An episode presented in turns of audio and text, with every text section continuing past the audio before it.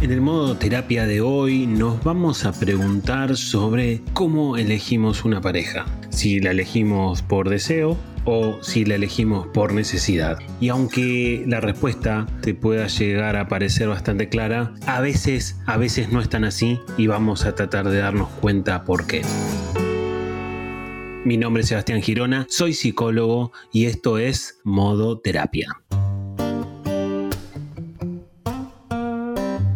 Te contaba en la presentación del capítulo que hoy vamos a hablar sobre el deseo o la necesidad en relación a la pareja, en relación a la elección y en relación a la permanencia dentro de una pareja, ¿no? ¿Por qué no?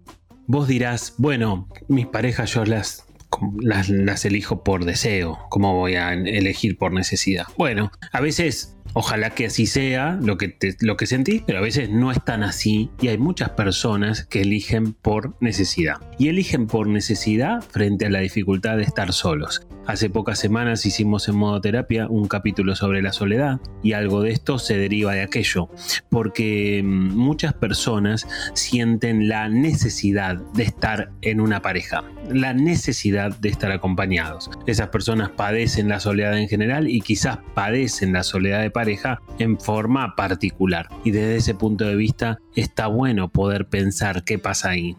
Alguna vez yo te he contado que tenemos adentro de nuestra cabeza una lupa y te dije también que tenemos una balanza. Y hace mucho tiempo te hablaba de que tenemos un sillón, un sillón en el medio de nuestra cabeza a donde sentamos la persona que nos gusta. O la persona real que es nuestra pareja. O a veces aunque todavía no sea nuestra pareja y no sabemos si lo va a ser, sentamos a la persona que queremos que lo sea. O a veces no la sentamos en ese lugar, pero está cerca, ¿no? Y la tratamos de atraer hacia ese lugar. Bueno, hay personas, hay personas que tienen la necesidad de que ese sillón esté permanentemente ocupado. Hay personas que no toleran que ese sillón esté vacío por características personales, por ser dependientes emocionales, por padecer profundamente la soledad, como te decía recién, por lo que quieras y por distintos motivos, por, lo que te digo y por algunos que no te voy a decir o que no, no se me ocurren ahora, esas personas necesitan que ese lugar esté siempre ocupado por alguien. El problema, el problema es que si ese lugar está ocupado o si yo me doy cuenta que tengo esa necesidad, corro serios riesgos de sentar a cualquiera. Porque claro, el objetivo no pasa por la calidad de quien se sienta, pasa porque ese lugar esté ocupado.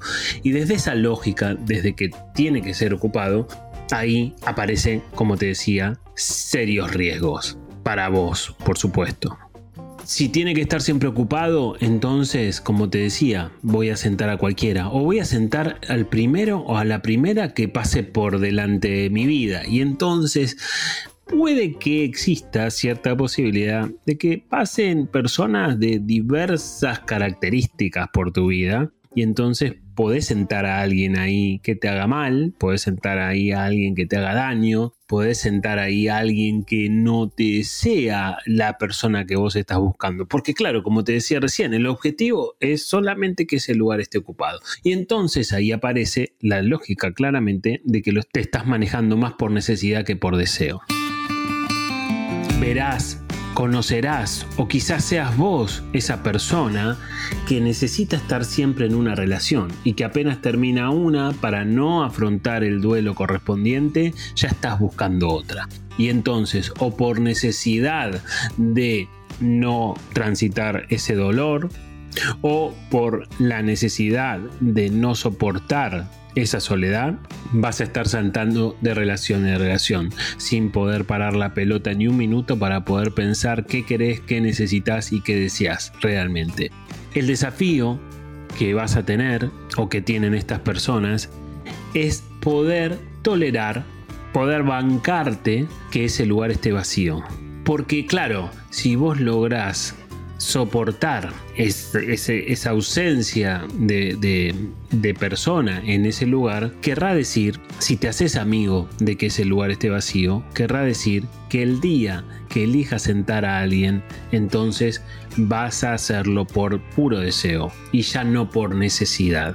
Si vos lográs transitar un tiempo de estar solo o estar sola y que no necesariamente sientes a cualquiera en ese lugar, entonces vas a haber eliminado la variante de necesidad la variante de necesitar que ese lugar esté siempre ocupado. Y de alguna manera, por supuesto, si vos podés sentar a alguien por deseo y no por necesidad, el pronóstico de la relación va a ser mejor que, por supuesto, si es por necesidad. La calidad del vínculo que podés llegar a lograr va a ser infinitamente superior a si empezás ese vínculo por necesidad. Quiero hacerte una aclaración porque tampoco podríamos decir que todas las parejas están planteadas y basadas en el deseo. Todas las relaciones tienen un porcentaje de necesidad, sobre todo cuando ya la relación lleva un tiempo y forma parte de tu vida y la tenés incorporada en la cabeza. Y entonces ahí el porcentaje de necesidad se vuelve más claro todavía. Por supuesto, lo que hay que tratar de, de lograr es que ese porcentaje de necesidad sea lo mínimo posible. Dentro de una relación hay personas también que no dejan esa relación porque necesitan estar acompañados y entonces ahí también aparece un riesgo no antes de empezarla sino ya una vez empezada. Y entonces, como te decía, el objetivo de cualquier pareja es poder minimizar ese porcentaje de necesidad que está presente en todas las relaciones, pero que si ese porcentaje de necesidad es pequeño, la relación va a ser más sana. Te diría como algo así parecido a que necesitas desear en un 85% y en un 15% de necesidad. Esos porcentajes van a estar bien para que tu relación sea una pareja sana. Entonces me parece que está bueno que te puedas hacer esta pregunta. ¿Estoy buscando pareja por necesidad o porque realmente lo deseo?